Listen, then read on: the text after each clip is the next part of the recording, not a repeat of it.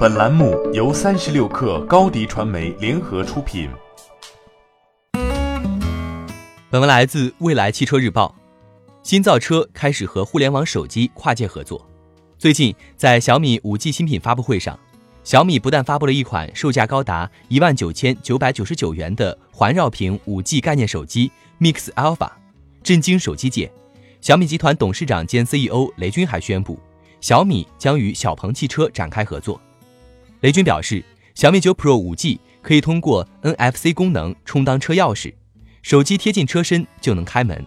这项功能将会率先搭载在小鹏汽车旗下的首款轿跑车型 P7 上。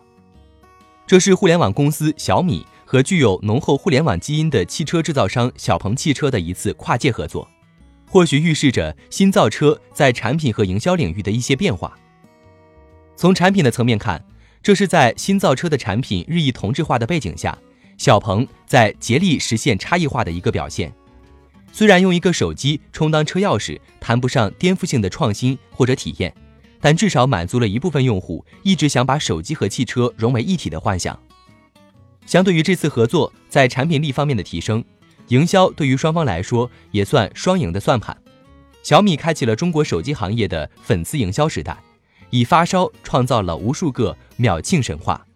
从小米一到现在的小米九 Pro，小米在粉丝经济中把产品力做到了极致。与之相似的是，小鹏汽车年轻人的第一台智能电动车的理念，也跟小米在手机行业的定位高度契合，双方的目标群体和营销理念接近，这就有了合作的可能性。当然，对于一辆汽车来说，其低频大额的消费属性跟手机还不太一样。但小鹏依然有向小米取经的空间，而且双方的合作本身就能产生一些话题效应，这正是小米所擅长的营销模式。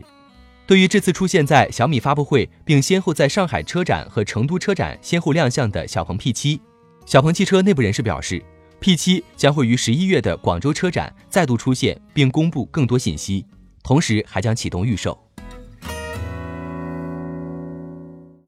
欢迎添加 baby 三十六克 b a b y 三六 k r 加入克星学院，每周一封独家商业内参，终身加入学习社群，聊风口谈创业，和上万课友一起成长进化。高迪传媒，我们制造影响力。商务合作，请关注新浪微博高迪传媒。